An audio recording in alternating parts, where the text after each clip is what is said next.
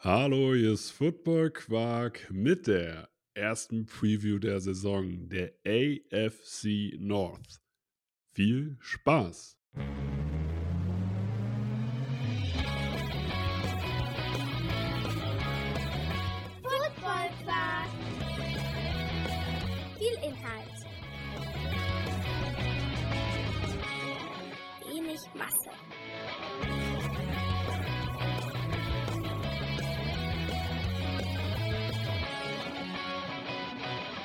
Hallo Philipp, Moin Torben.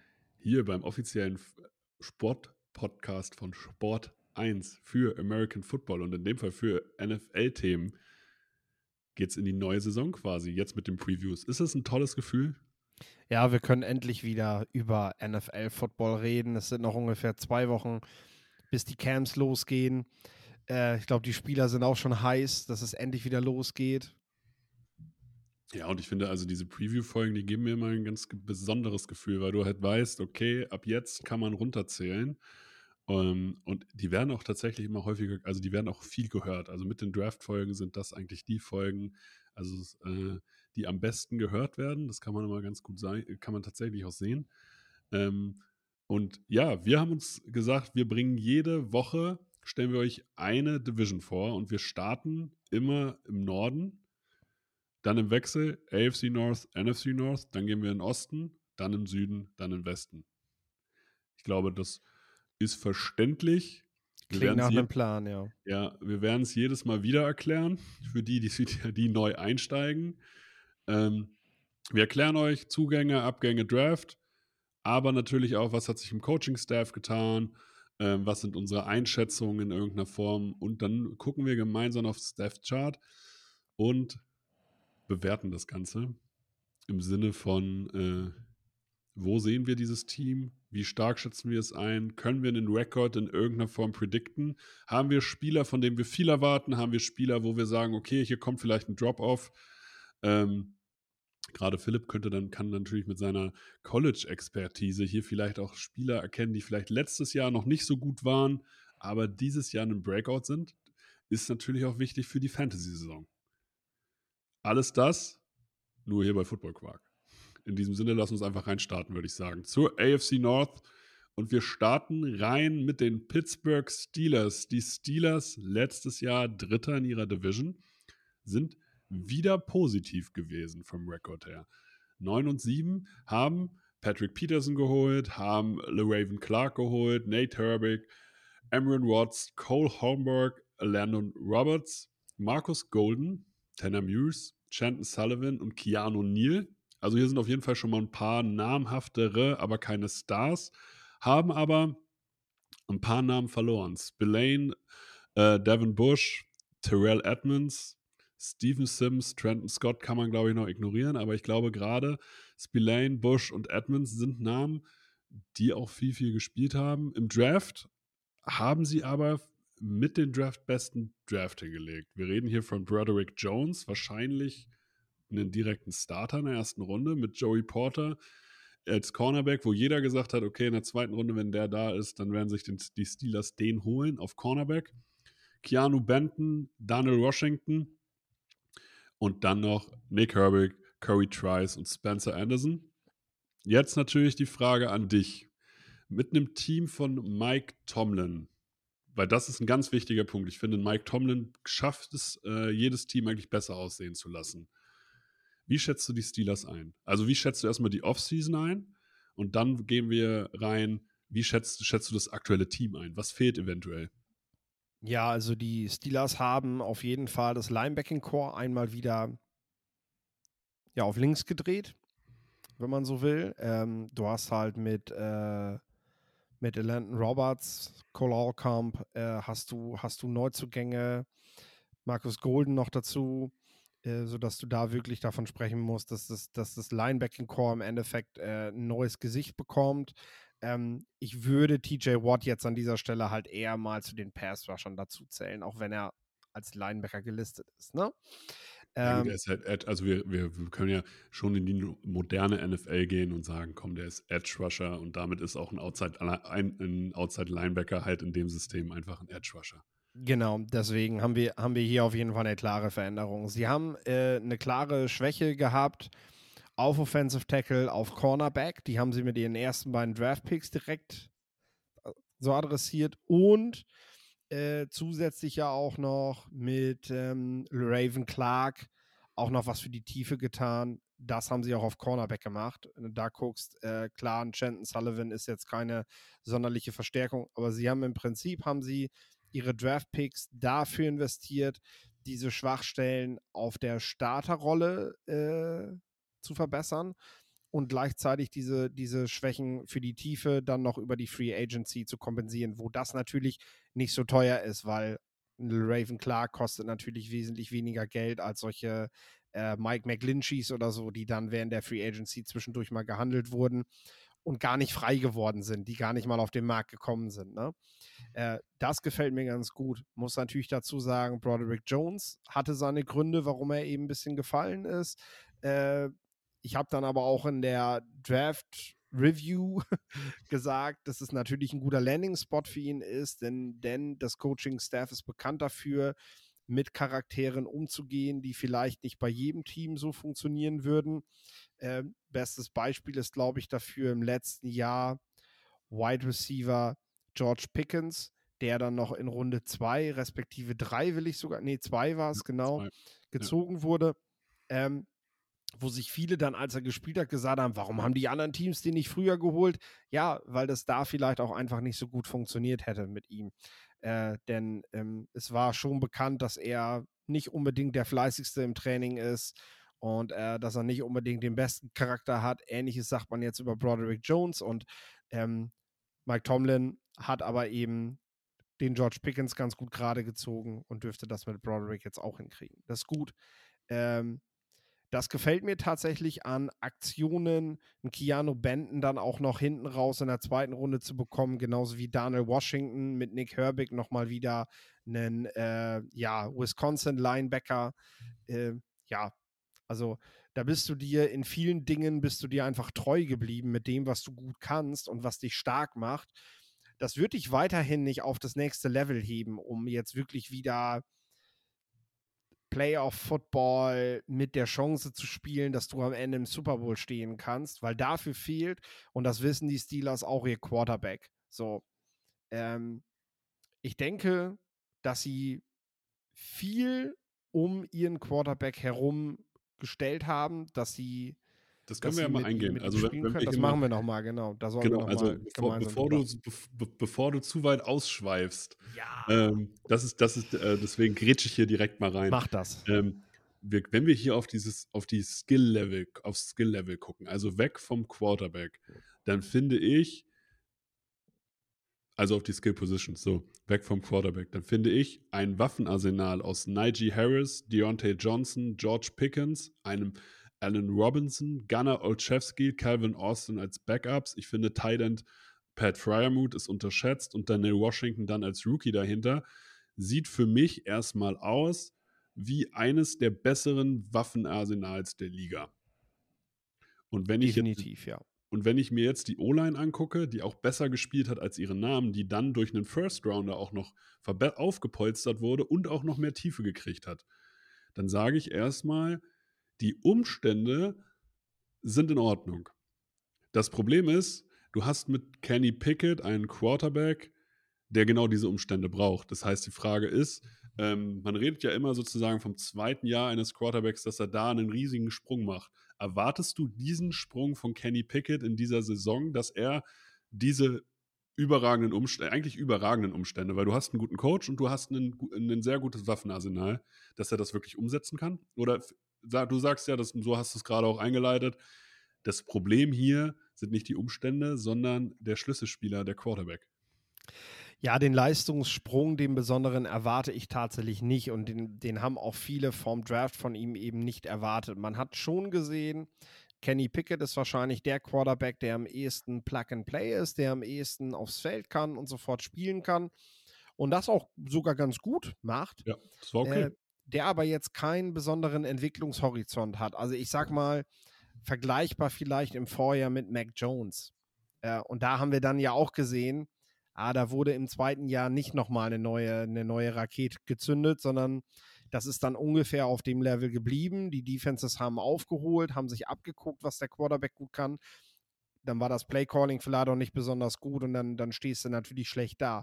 Hier ist es so, dass die Steelers sich, glaube ich, auch bewusst gemacht haben, dass sie einen Quarterback haben, aus dem sie natürlich das Maximum herausholen wollen, das ist klar.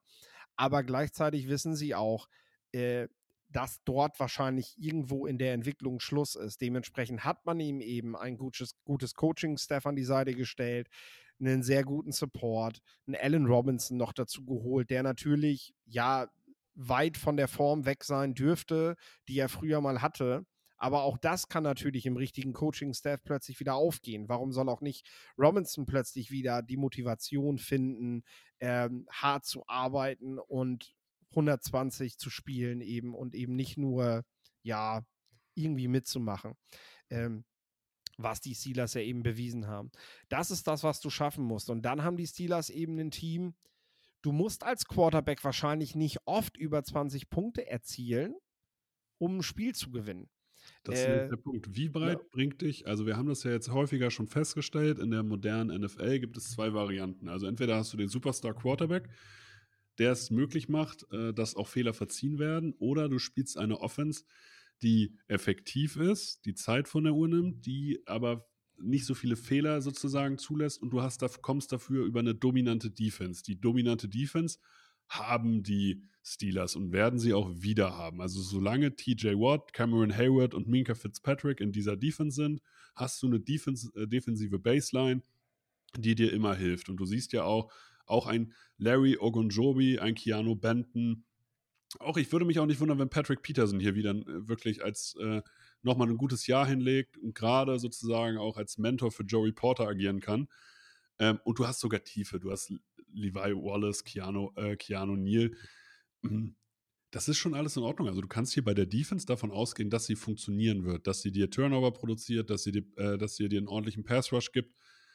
Das heißt, aber wie weit, deiner Meinung nach, kann dich diese Defense tragen mit einer limitierten Offense, die darauf aus ist, eigentlich mehr zu verwalten und eigentlich mehr äh, keine Fehler zu machen?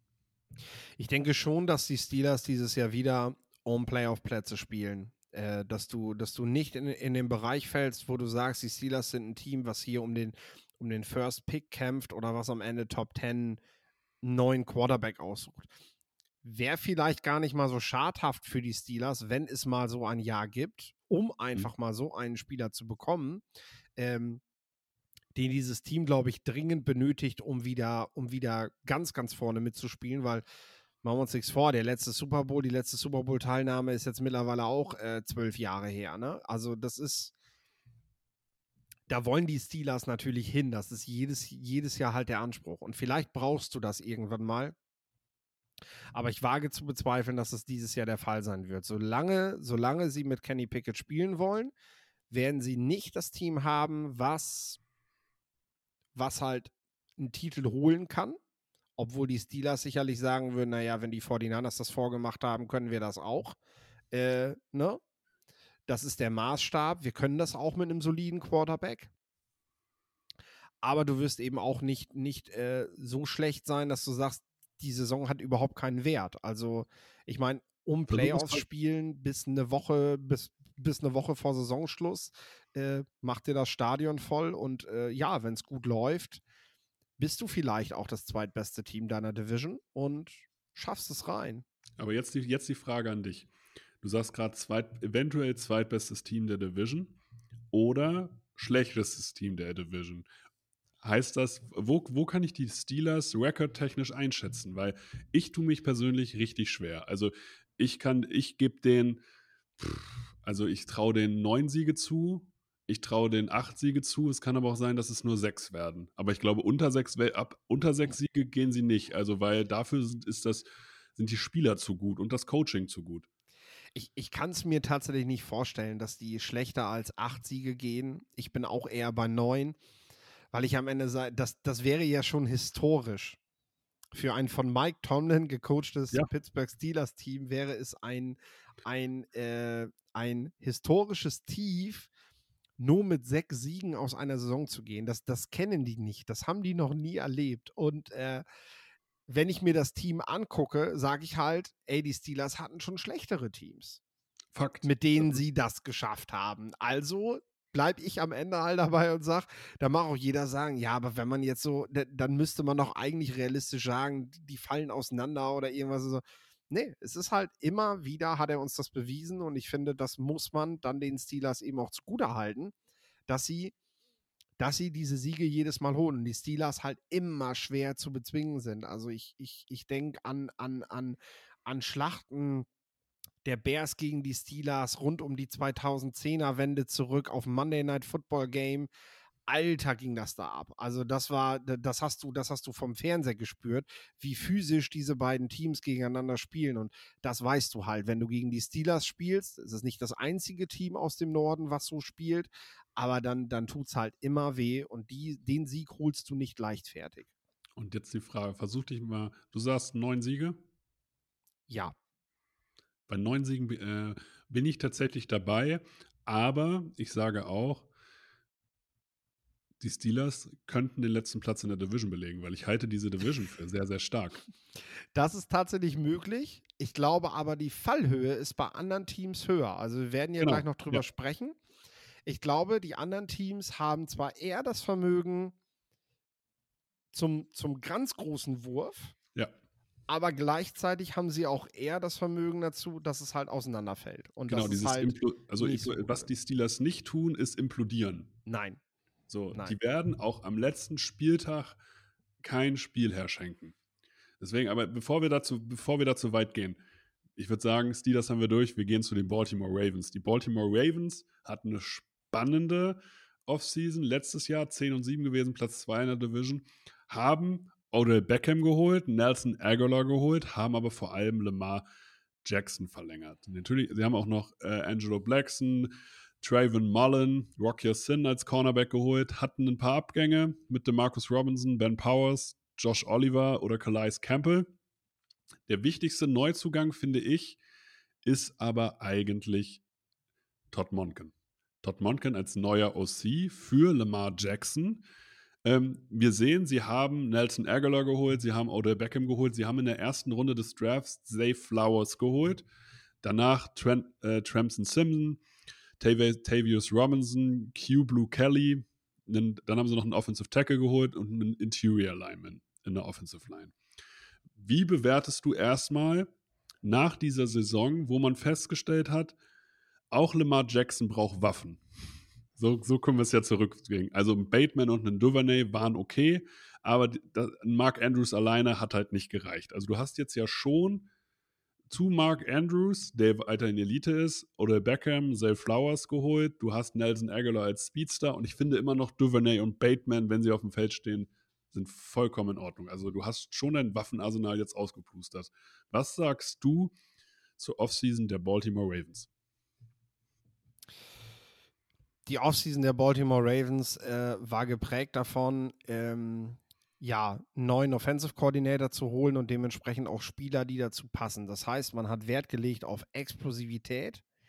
Man hat Spieler geholt, die dafür bekannt sind, dass sie ein Feld auch in die Länge ziehen können, dass sie dort Plays machen können. Ich sehe zum Beispiel auch äh, einen Running Back wie J.K. Dobbins in diesem Jahr in einer weniger geteilten Rolle, wie wir das in anderen Jahren hatten, sondern sofern er fit bleibt, tatsächlich in einer wichtigen Starterrolle, weil äh, die Ravens so einen schnellen Running Back halt einfach in diesem System super gut gebrauchen können. Ähm, wie bewerte ich die Offseason? Ja, äh, du hast auch hier natürlich keine, ja, keine, keine, keine Wahnsinnsschübe mehr gemacht. Wie stark ist ein Odell Beckham Jr. tatsächlich noch? Ähm, du hast jetzt auch nicht unbedingt nochmal einen Neuzugang geholt für die Defense, wo ich sage, der wird definitiv eine wichtige Rolle spielen, der wird definitiv viel spielen. Rocky Sin vielleicht. Ähm, klar, Rockwan Smith hat man quasi während der Saison bereits ertradet. Auch das ist natürlich ein Blick in die Zukunft. Auch der gibt dir einfach vielleicht ein bisschen mehr Flexibilität in der Defense. Und weil das fehlt. Ist vielleicht fit. Also Bitte? Ojabo ist fit, vielleicht bringt, macht der sein Breakout, ja. Ja, weil, weil das, das, das fehlt halt so ein bisschen in der Ja. Defense, ne? Dass du, dass du ja, dass du mal was anderes machst. Das wollen sie jetzt in der Offense machen, aber in der Defense ist so, ja gut. Das ist weiterhin Ravens Football, das funktioniert auch gut, aber wir haben halt auch gemerkt, das funktioniert dann nicht mehr gut, wenn Gegner dich einfach mittlerweile in- und auswendig studiert haben und vor allem Quarterbacks haben, die halt in der Lage sind, dann gegen eine grundsätzlich sehr stark spielende Defense trotzdem zu Punkten zu kommen, wenn sie wissen, was, was der Gegner eben gut kann und was nicht. Wenn wir uns jetzt, aber wenn wir jetzt die Offense, wir können ja jetzt mal die, äh, hier mal die Waffen bewerten. Wir haben gerade über die Steelers gesprochen. Ähm, und wo sozusagen, finde ich, vielleicht auf Receiver nochmal mehr Qualität da ist oder ähnliche Qualität in irgendeiner Form, aber wo der Titan fehlt. Also Pat Frymuth ist dann doch eine Stufe unter Mark Andrews. Du hast aber jetzt hier die Möglichkeit, mit Lamar Jackson hast du einen einmaligen Quarterback, der dir einfach auch der Spieler noch besser machen kann. Das heißt, der, glaube ich, hier vielleicht sogar das Zünglein an der Waage sein kann. Das heißt, du hast eigentlich jetzt ein sehr gutes Waffenarsenal, du hast einen guten Running Back, du hast gute Receiver, einen guten Thailand und die O-Line ist immer in Ordnung und du hast eigentlich auch eine stabile, eine stabile Defense. Also ich, wenn, wenn du Kyle Hamilton, Marcus Williams und Marlon Humphrey hast in deiner Secondary, dann sage ich, musst du eigentlich nur sicher tackeln und Pass Rush generieren können. Und da sehe ich schon einen Odafe OW oder einen David Ojabo, den traue ich schon zu, diesen Step zu machen, um hier Impact zu haben, damit vielleicht, damit sie äh, eine Defense spielen können, die Turnover generieren kann. Also ich sehe die Ravens schon gerade mit einem neuen OC, wenn ich ehrlich bin, so bei elf Siegen. Also wenn da alle fit bleiben.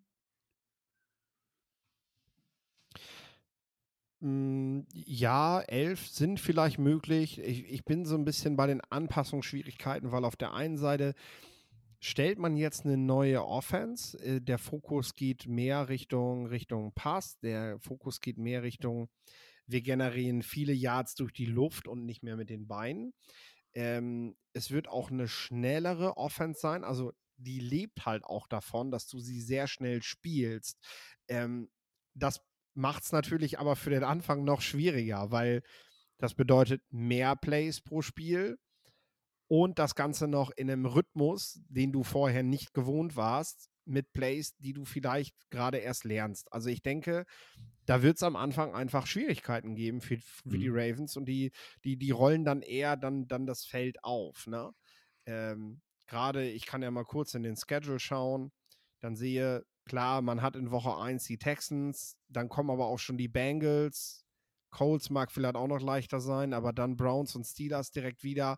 Da kannst du halt auch erstmal federn lassen in der eigenen Division, vor allem, weil du erstmal reinkommen musst mit diesem neuen System und diesem neuen Spielstil. Das kann am Ende kann sich das auszahlen. Deswegen bin ich jetzt bei, bei 10 Siegen. Ähm, gibt denen halt einen Sieg weniger, sehe sie damit dann eher so auch darum kämpfen, ähm, einen Wildcard-Platz zu bekommen. Aber wie gesagt, diese Art zu spielen kann sich dann am Ende der Saison halt mehr auszahlen, wenn alles zusammenfindet, wenn das Team stärker wird, so in den Lauf kommt, alle fit bleiben, vor allem Lamar dann mal fit bleibt, aufgrund dieses Spiels vielleicht auch. Ähm, ja, dann ist da was drin und äh, ich bin bei dir. Also gerade gerade ein Spieler wie Zay Flowers kann natürlich auch über den Draft äh, kann natürlich kann natürlich auch noch mal ähm, ein Fund sein, was dieses Receiving Core braucht, weil äh, du brauchst Spieler, die diese Art zu spielen eben auch gewohnt sind. Äh, das ist das ist eine andere Härte, die da jetzt reinkommt und ich bin noch nicht sicher, ob das eine Modell Beckham Jr. gut stehen wird. Ähm, Zay Flowers wird das wohl eher drauf haben. Ich habe noch äh, zwei Fragen an dich, bevor wir auch mit den Ravens sozusagen fertig sind. Klar. Welchen Impact hat äh, die Tatsache, dass Tyler Linderbaum, den ich für einen der talentiertesten Center ähm, in der Liga halte, jetzt ein Jahr mehr Erfahrung hat, zwar jetzt ein neues System lernen muss, aber auch als sehr intelligent gilt und somit halt auch diese Offense, glaube ich, noch weiter nach vorne bringen kann. Welchen Impact wird das haben, dass man ihm die Liga nicht mehr erklären muss?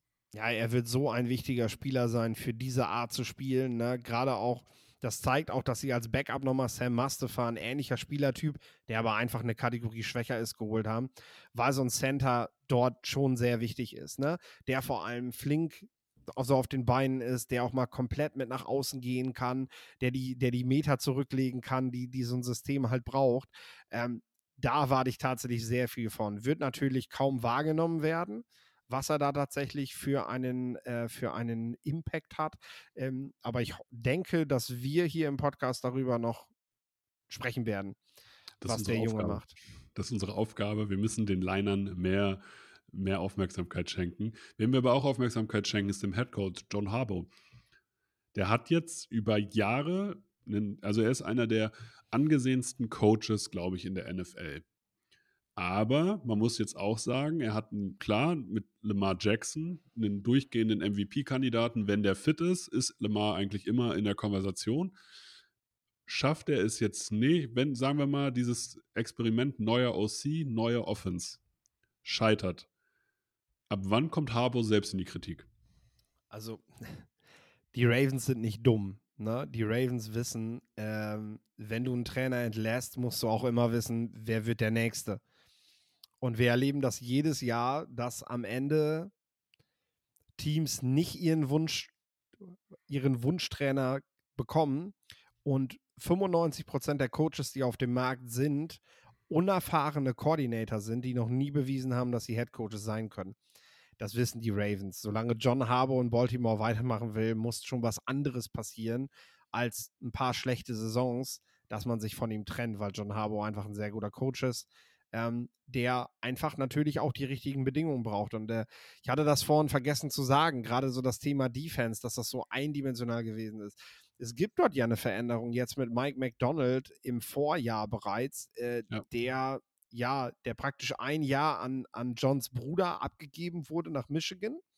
Dort unter anderem eben auch mit, äh, mit äh, David, David, David Ojabo ähm, spielen durfte. Und der, der hat natürlich etwas modernere Ansätze. Also von dem will ich vielleicht dieses Jahr einfach nochmal noch mal ein bisschen mehr Mut sehen. Ne? Im ersten Jahr, okay, schaue ich mir das halt erstmal an. Jetzt bin ich hier der Defensive Coordinator von einem NFL-Team und ich lerne die Spieler kennen. Aber jetzt kenne ich sie und jetzt äh, will ich von ihm einfach mehr Vari Variabilität sehen. Das heißt einfach eine andere Reaktion auf das Spiel der Gegner, um es ihnen schwerer zu machen. Und nicht, wir machen das und wenn das nicht funktioniert, dann, dann schlagen die uns halt zweimal im Jahr. Ich würde sagen, wir kommen zu den Cincinnati Bengals. Letztes Jahr Platz 1 in der Division, 12 und 4 gegangen, sind ähm, aber haben sozusagen, aber sind auch erst hinten raus wirklich stark geworden. Sie haben jetzt mit Orlando Brown und Cody Ford zwei gute Offense-Liner geholt. Sie haben mit Irv Smith einen interessanten Tight geholt, der sein Potenzial aber noch nutzen muss. Mit Sidney Jones und Nick Scott auch was für die Secondary getan. Haben aber ihr Starting Safety Duo mit Von Bell und Jesse Bates verloren. Haben Hayden Hurst verloren, den ich immer noch für sehr wichtig halte. Haben Trey Flowers verloren. Ihren Backup QB mit Brandon Allen und Samari Perrine, den Backup oder den Receiving ähm, Running Back. In der, Im Draft haben sie Miles Murphy geholt, als Edge Rusher den Cornerback DJ Turner, den Safety Jordan Battle, den Right Receiver Charlie Jones, den Running Back Chase Brown, den Receiver mit Andre Josivas und den Panther Brad Robbins sowie den weiteren Cornerback DJ Ivy. Wir sprechen hier von einem Contender. Wir sprechen hier von einem Team, was jetzt über die letzten zwei Jahre seine Offensive Line komplett umgestellt hat. Also über die letzten zwei Jahre hat man hier Orlando Brown geholt, man hat Lael Collins geholt, man hat Alex Kepper geholt, Ted Karras geholt, Cody Ford geholt.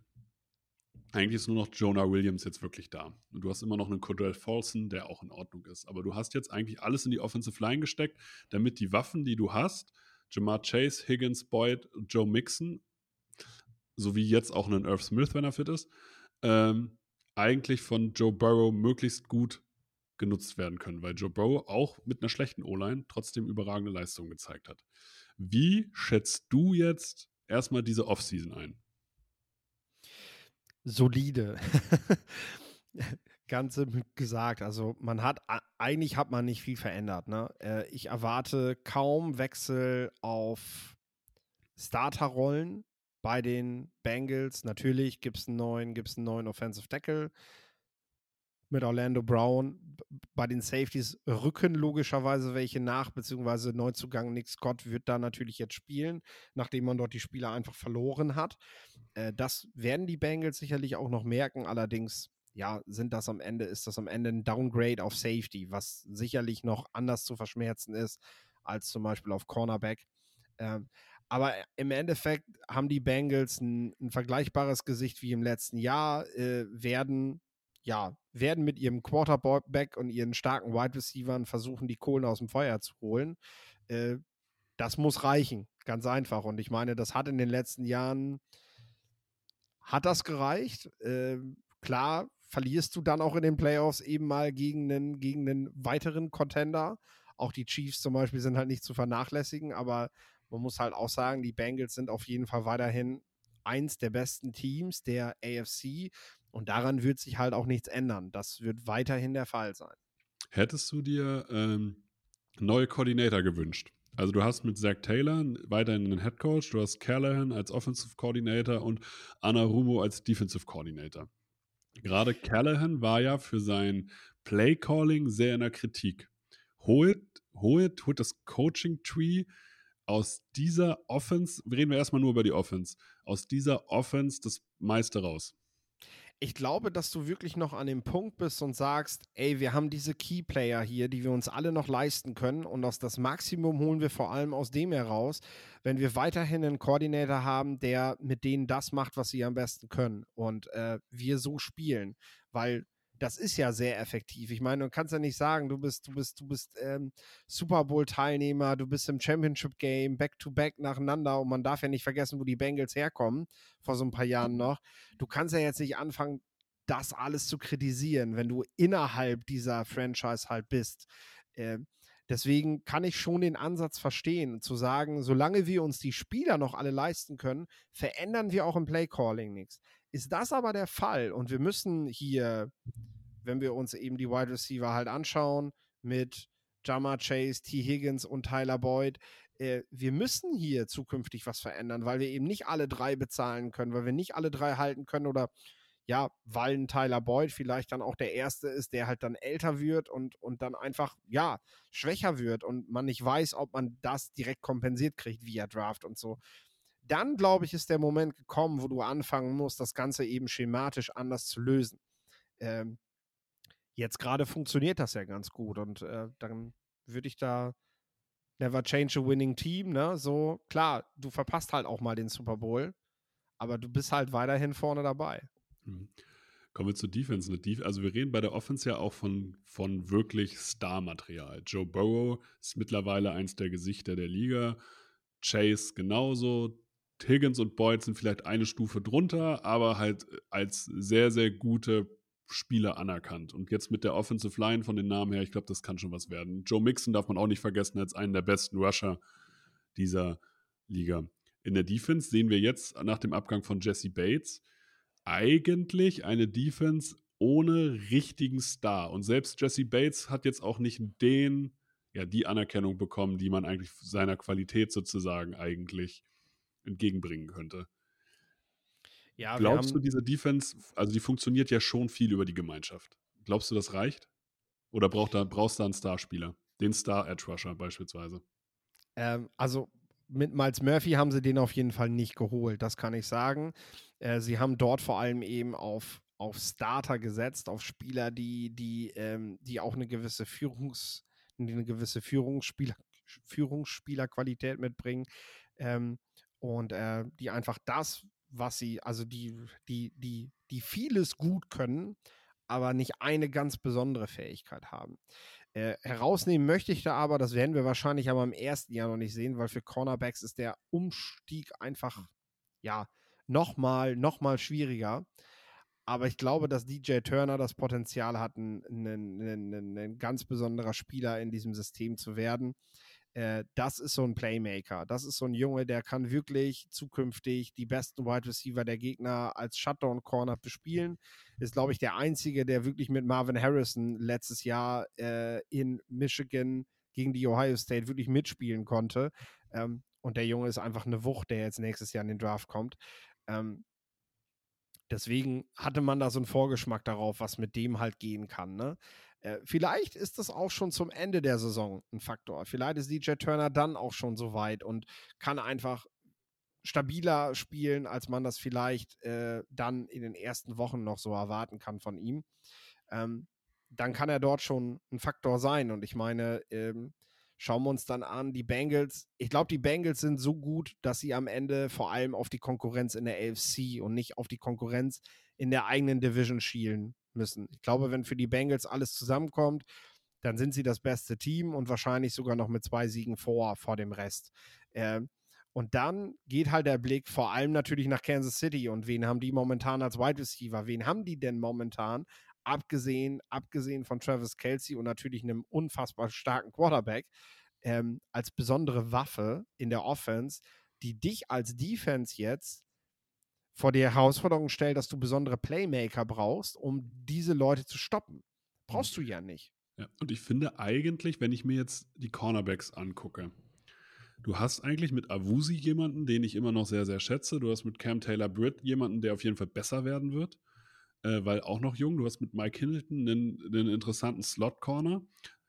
Ähm, und du hast mit DJ Turner den, den Youngster, den Rookie, der viel Potenzial hat, aber der halt Spielpraxis braucht.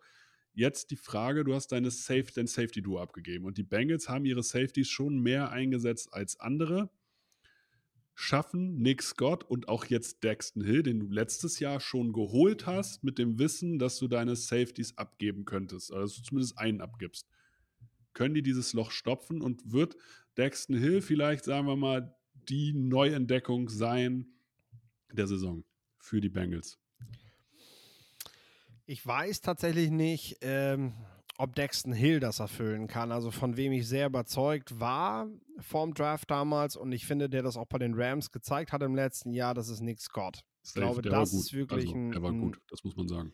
Ja, das ist wirklich, ähm, ja, ich will nicht sagen eine Verstärkung auf Safety, aber auf jeden Fall eine Veränderung auf Safety. Der bringt auch nochmal ordentlich Speed mit. Ähm, das ist auf jeden Fall nicht unwichtig. Dex Hill, ja, mal sehen, mal sehen. Also mhm. ich glaube schon, dass die Bengals nicht mehr, nicht mehr ganz so effektiv sind defensiv. Aber man muss natürlich auch gucken, ähm, das Gesicht der Gegner in der eigenen Division verändert sich ja auch gerade. Und äh, gleichzeitig äh, ist es, glaube ich, auch schwer gewesen für die Bengals darauf zu reagieren, weil du lange Zeit nicht wusstest, wo die Ravens jetzt mit hingehen, äh, was machen die Browns jetzt. Ähm, das waren so, so viele Sachen, wo du, wo du dir nicht wirklich klar drüber warst. Und am Ende, ja, ist es halt auch eine Gehaltsfrage. Also ja, kleines Defizit gibt es, aber ich bleibe trotzdem dabei. Die Bengals dieses Jahr ja, elf, zwölf Siege vielleicht sogar, zwölf, ja. Also ich, also ich habe sie bei 13. 13, ja, dann bleibe ich bei zwölf, dann passt das. Dann bin ich nur einen von dir weg. Also Und damit sind sie aber ja dann auch wirklich vor den Ravens nochmal. Genau, also ich, äh, genau, also ich, im Moment ist es bei mir halt so, dass ich sage, okay, ich finde die Bengals von, wenn ich mir die, einfach die Starter angucke und ich finde, man spricht auch zu wenig über Hubbard und Hendrickson. Das sind keine Star-Edge-Rusher, aber das sind so Arbeiter die liefern dir beide ihre 10 Sacks auf jeden Fall und ich finde, Miles Murphy passt da ins Trio echt gut rein. Ähm, und Logan Wilson ist sowieso ein Football-Quark-Held. Das muss man ganz klar sagen und ist auch jemand, der sich immer weiterentwickelt.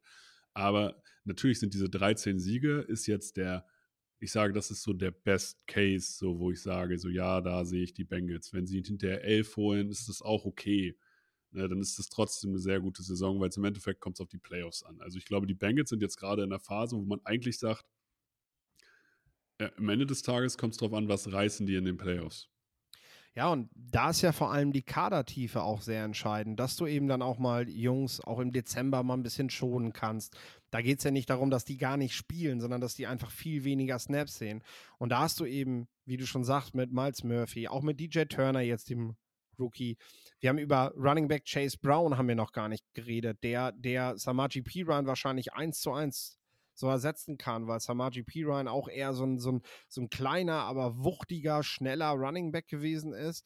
Ähm, gar nicht mal unbedingt dieser typische zweite Receiving Back, den man so hat, sondern Ja. halt eher dann nochmal für die harten Plays gehen konnte, wo Mhm. Joe Mixon tatsächlich eher der der ja flexiblere Running Back ist. Ne? Und das ist das, was du von Chase Brown vielleicht auch ein Stück weit erwartest. Äh, ja, der dir eben auch das nochmal kompensieren kann. Also, dass ein, dass, ein, dass ein Brown die Snaps von P. Ryan eins zu eins übernehmen kann und eben noch dieses, ja, die Frische der Jugend noch mitbringt, sag ich mal. Äh, Der um dann Beine. noch, um So, dann noch das was zu reißen. Genau, der hat halt einfach noch nicht so viel, so viel gerissen. Ja. Ich würde sagen, wir kommen zu den Cleveland Browns und ich äh, sehe bei den Cleveland Browns, die sind 7 und 10 gegangen. Das ist Platz 4 in der Division gewesen und man sieht jetzt hier eigentlich auch schon, dass diese Division super eng ist, weil ein 7 und 10 Team ist kein typisches Platz 4 Team in der Division. Sie haben mit Jordan Atkins einen interessanten Thailand geholt. Sie haben mit Tomlinson einen, einen Defense Liner geholt, mit Obo Okoronkwo einen Defense, einen Edge Rusher geholt.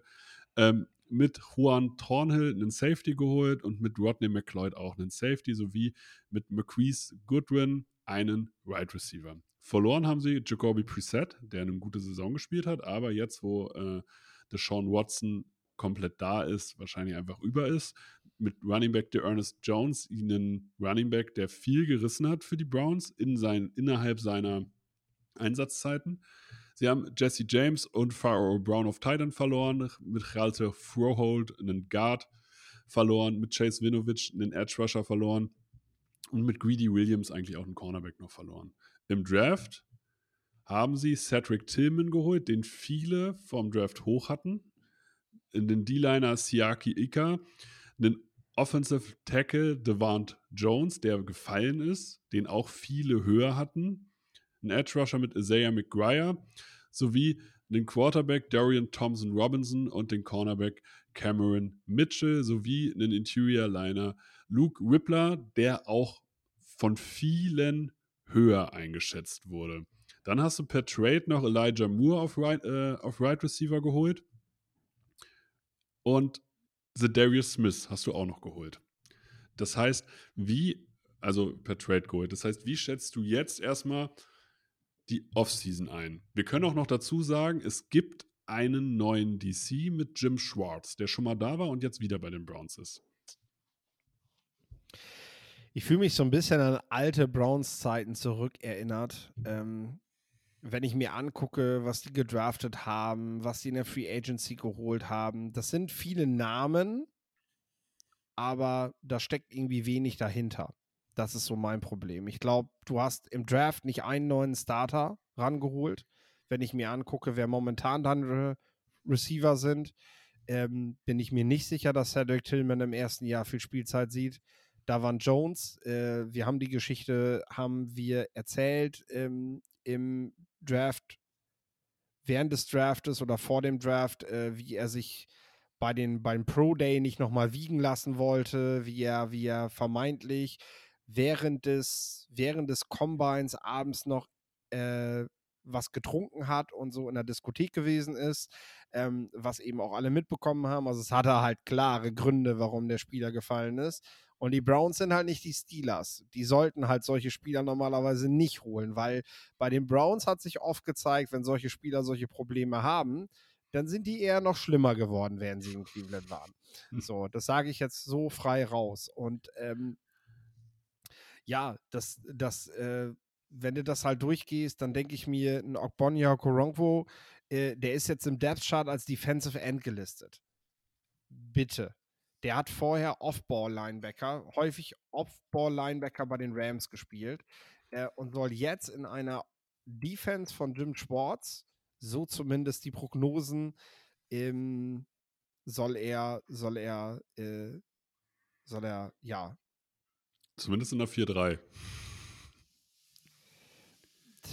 ja, Vielleicht hat er zugenommen. Äh, sehr wahrscheinlich, ja. Sehr wahrscheinlich. Ähm, ne? Mit 1,85 und 114 Kilo. Ja, so anders heißt Rob Ninkovic. Der hat auch in der 4-3 vernünftig gearbeitet. Ja, aber das ist, ja, und es geht halt, es geht halt sehr um, also es geht darum, sehr aggressiv zu spielen, zukünftig für die Browns, defensiv. Mm, Das ist natürlich ein Ansatz, den man wählen kann, aber auch so ein Jim Schwartz-Signing, so, so, ja, der ist rumgekommen und der hatte auch viel Erfolg, aber jetzt so langsam hat man doch eher den Eindruck, das lebt sich so aus, was er so defensiv macht, ne? Und das ist auch nicht mehr der Spielstil, der bei jungen Spielern ankommt. Dann sind wir wieder beim Charakter. Äh, also es hat halt viel Potenzial, dass das in Cleveland, dass das in Cleveland überhaupt nicht funktioniert. Gleichzeitig musst du natürlich aber diesen Namen, die da rumlaufen, Tribut zollen und sagen, yo, Deshaun Watson, wenn er dieses Team in die Spur bekommt, wenn die sich wirklich auf die Saison fokussieren können, ähm, dann ist dieses Team natürlich genauso fähig dazu, äh, in der AFC North um die Spitze zu spielen. Also dann gehe ich sogar so weit und sage, dann ist das das erste Team, was vielleicht Joe Burrow Konkurrenz machen kann. Äh, die Wahrscheinlichkeit ist aber gleichzeitig genauso hoch, dass es, ja, dass es am Ende nicht mal diese sechs Siege, die du vorhin bei den Steelers mal so in den Raum geworfen hast, dass es nicht mal die werden, ne? Äh, kann- also weil das kann- komplett auseinanderfällt. Ja, genau. Ich kann da Tom, äh, also für mich ein realistisches Szenario ist, dass die Browns zweimal die Bengals schlagen und trotzdem letzter werden in der Division. Also sowas, sowas kann man sich vorstellen, Ja. weil ähm, dieses Team, wir reden hier von Deshaun Watson und bei aller Geschichte, die, die da war, die ich immer noch verurteile, ähm, wir reden hier von einem Quarterback, der Top 7 sein kann, wenn der komplett fit ist und integriert ist. Wir reden mit Nick Chubb von einem der besten Runner dieser Liga und mit De- Demetric Felton, jemanden, den ich auch noch sehr, sehr schätze. Du hast auf Receiver Amari Cooper und Elijah Moore, die ich sehr, sehr gut finde, die sich auch sehr, sehr gut ergänzen. Und Tillman und Goodwin können das auch gut ergänzen. Und Donovan People Jones hat auch gezeigt, dass er was kann. So wie Ty- die Titans, Njoku, Jordan Atkins und Harrison Bryant. Das ist eins der besten Titans-Duos. Also eins wirklich ausgeglichen. Diese Offensive Line mit Wills, Putonio, Pocic, Teller und Coughlin. Und dahinter hast du noch einen Ri- Rippler geholt. Das, das kann was. Und diese Offense an sich, wenn die gut gecoacht ist, hat die richtig viel Potenzial. Und wenn wir jetzt in diese Defense gehen, da, du hast es gesagt, man ist, hat immer gesagt, von den Namen her müsste das eigentlich viel, viel besser sein. Und vielleicht ist es so, dass du deshalb einen alten Kerl holst, der die alle mal diszipliniert, weil du hast mit Miles Garrett einen, der ist jedes Jahr ein Kandidat für den äh, Defensive Player of the Year Award. Und der wird jetzt nicht mehr, ähm, der wird halt unterstützt von Tomlinson, von Jadarius Smith, von einem Owosu äh, Koramoa, der auch gezeigt hat, dass er was kann. Und Ja, die klar. Die Secondary mit Delpit Ward und Newsom, die muss sich auch vor keinem verstecken. Und auch einen Martin Amazon hat Potenzial. So, lass, also, und da muss ich halt sagen, dieses Team, das kann komplett implodieren und holt dir vier, fünf Siege, aber dieses Team kann die Division gewinnen. Ich kann die nicht, ich kann die nicht predikten. Nee, also tatsächlich nicht. Aber das, das sind ja die Punkte, wo das dann einfach nicht so gut zusammenpasst. Ne? Du hast, äh, ähm, du hast in der Defensive Line hast du neben Miles Garrett hast du Zedarius Smith stehen. Und das klingt erstmal, oh, das müsste Miles Garrett ja nochmal entlasten und das müsste ja nochmal krasser werden und, und äh, dann wird das ja sowieso so brutal. Zedarius Smith ist aber, hat, hat, und das ist nachweislich, deswegen war er auch ein bisschen günstiger, der hat halt wirklich mit Verletzungen zu kämpfen. Ausgerechnet der muss jetzt in einem System spielen, wo das darum geht, quasi immer, immer richtig Full Pull zu fahren, weißt du? Ja. Also, das ist ja eigentlich eine Frage der Zeit, bis der das nicht mehr macht, weil Jetzt das nicht Frage, ist- funktioniert. Ist er ein Roleplayer, dass du ihn sagst, du holst ihn eigentlich nur für die Passing Downs rein? Wäre das nicht gesünder, ihn dann dafür sozusagen zu nutzen? Ja, und dann hast du dahinter hast du dann einen, äh, einen, einen, einen zu kleinen Linebacker, der Defensive End spielt. Oder McGuire als Rookie? Oder McGuire als Rookie. Ja. Ähm, das ist, ist dünn, klar. das ist, das ist, also, äh, das hat halt Eine keine Sache. Hand und Fuß. Weißt du, was ich meine? Ja, Das, sind nervt Namen. mich daran so, ne? Es das- hat einfach vollkommen keine Hand und Fuß. Genau, das sind alles Namen, wo man sagt, ja, das müsste doch eigentlich passen. Jetzt, also, aber es müsste doch, also es ist wie als wenn ich bei Madden eine Mannschaft zusammenstelle. So kommt mir das manchmal vor. Ich hole mir halt ein paar Ja. Namen halt ran, aber ich weiß gar nicht, passen die in mein System oder nicht. Genau, genau da sind wir. Ne? Da sind wir. Ich überlege gerade auch die ganze Zeit, wie dieser Eagles-Linebacker noch hieß, der damals weg musste, weil Jim Schwartz ihn nicht einsetzen konnte. Das war auch so ein vielseitiger kleiner Linebacker. Also wenn ich jetzt an Jeremiah Owusu, Owusu helf mir kurz, ich grad nicht raus. So, Danke. Äh, dann, äh, dann, ähm, ähm, ja, dann ist es halt dieser Spielertyp, den Jim Schwartz damals nicht gebrauchen konnte. Ich halt ja, super. Jetzt hast du dir so einen vielseitigen, flexiblen Linebacker geholt, der so eine richtige Mismatch-Waffe sein kann und nutzt den Defensive Coordinator, der wahrscheinlich im Forschungsgespräch keine Idee hatte, was er mit diesem Spieler machen soll. Äh, ne? Und das ist eine Frage, die ich stelle, wenn ich Spieler in den ersten beiden Runden drafte. Wenn das meine Playmaker sind und ich mache eine Neueinstellung, dann sind das exakt die Fragen, die ich stelle. Was machst du mit diesem Spieler, damit dieser Spieler hier gut funktioniert und besser wird? Was ist deine Idee? Weil ich habe diesen Spieler geholt und ich will, dass der hier auf dem Feld gut aussieht und dass der für uns Siege holt. So. Und darauf gibt mir eine Antwort. Das sind Fragen, die ich bei einem Forschungsgespräch auf jeden Fall stellen würde, sage ich mal. Ähm, aber, sind die Browns in der Position? Also ich habe bei den Browns auch immer das Gefühl, dass die coaching-technisch auch einfach nicht, nicht die 1A-Ware kriegen, sondern die, die halt über sind. Also man will eigentlich, glaube ich, als Coach nicht nach Cleveland, oder? Ja, gut, aber dann probiere ich es vielleicht eher mit einem, ja, ja, gut, Jim Schwartz quasi der, der noch froh war, dass er noch einen Job gekriegt hat, so nach dem Motto jetzt äh, Ja. im Alter und äh, die Browns dementsprechend auch froh, ne? Ja. Und Grant Delpit, genau so ein Spielertyp. Auch wieder einer, den ich variabel, vielseitig einsetzen muss, der davon lebt, von dieser Flexibilität. Ich bin einfach nicht überzeugt davon, was die Browns machen. Und äh, ähm, ja, ich Wie wäre. schätzt du sie ein? Wo, wo, wo, wo rankst du sie?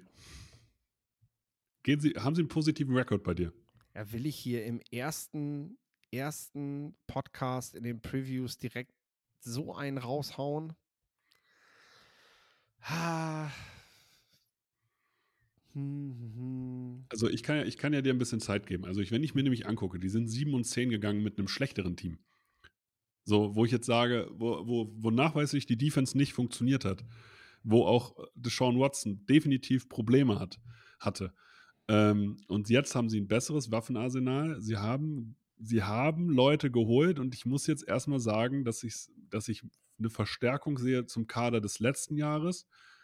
Ähm, ich glaube aber, dass es charakterlich da, dass dieser Standort einfach schwierig ist.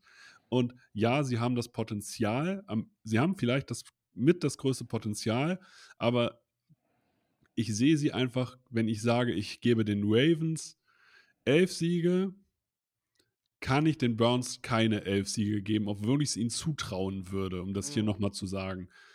Deswegen gehe ich hier einfach mal mit zehn Siegen. Best Case. So. Hm. Weil ich glaube, für mehr ist nicht, äh, sind sie nicht diszipliniert genug. So. Du hast mir jetzt die nötige Zeit gegeben, ähm, wenn ich, wenn ich. Warst du fertig? Ja, ja, ich war fertig. Ja, ich wollte einfach, dass du ein bisschen, dass du Ja. Luft holen kannst und für Genau, dich das ist gut. Sortieren kannst. Also, ich sag mal so, ich gebe ihm jetzt neun. Ich weiß aber, dass es nicht neun werden. Ja, so. Ähm, wir, lass uns das mal irgendwo hinschreiben und lass uns mal nach den ersten Wochen nochmal über die Browns sprechen, Ja. weil dann können wir sehr genau sagen, ob das fünf oder 13 Siege werden. Das, genau, das ist so der Punkt. Äh, ich brauche Ich habe nämlich, eine ich hab nämlich mal auf den, auf den Schedule drauf geguckt, ne? Und äh, ich meine, hast, hast du wahrscheinlich jetzt gerade nicht, ne? Weil du die Zeit nicht hattest, die ich jetzt, die du mir jetzt gegeben hast.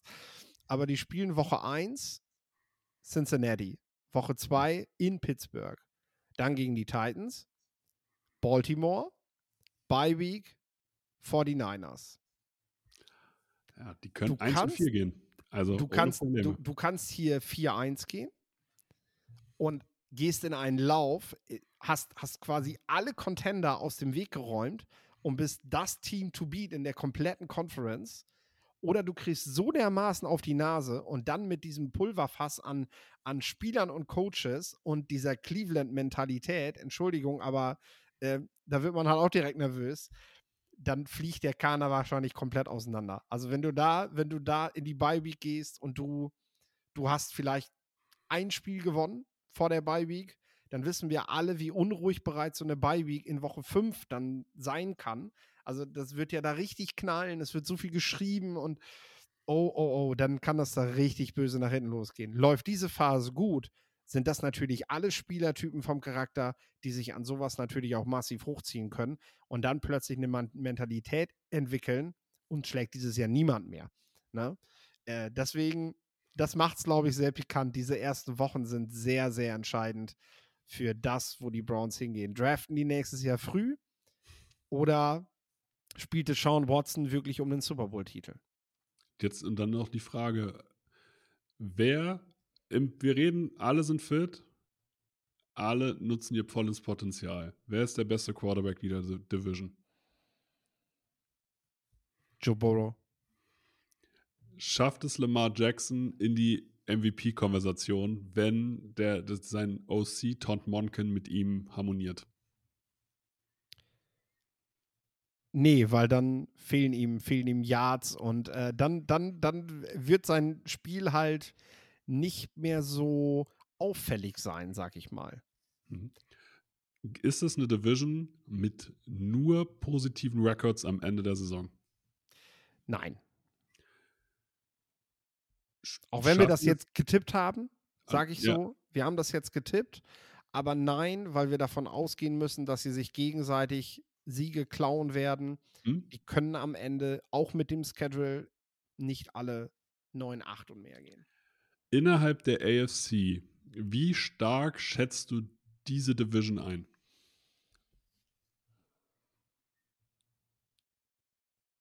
Ist sie stärker als die AFC West? Und also, dass der Süden schwächer ist, da brauchen wir uns nicht drüber unterhalten, aber ist sie, ist sie besser als der Osten oder ist sie besser als der Westen? Jetzt einfach nur Ja. frei raus.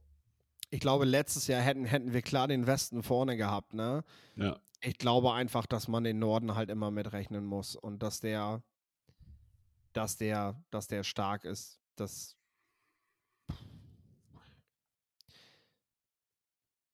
Vielleicht ist der Osten besser. Ja, ich, so, wo Osten mit Allen, mit Rogers, mit so vielen Stars in Miami, mit Bill Belichick bei den Patriots. Ja, dann, also wenn ich jetzt zwei, zwei Divisions gleich aufhabe mit ihnen, äh, ja, ich gebe ihnen trotzdem. Der Norden ist der beste. Schaffen es die Bengals in den Super Bowl, ohne dass vorher großartig jemand über sie redet während der Regular Season? Nein, weil über die Bengals redet man jetzt. Ich würde sagen, das war die Folge, oder?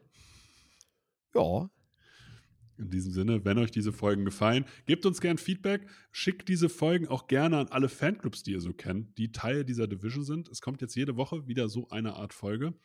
Ähm, ich freue mich drauf. Das letzte Wort hat, wie immer, Philipp. Ja, ich will das noch loswerden. Wenn wir mit diesen Previews durch sind, acht Folgen, dann haben wir NFL-Football.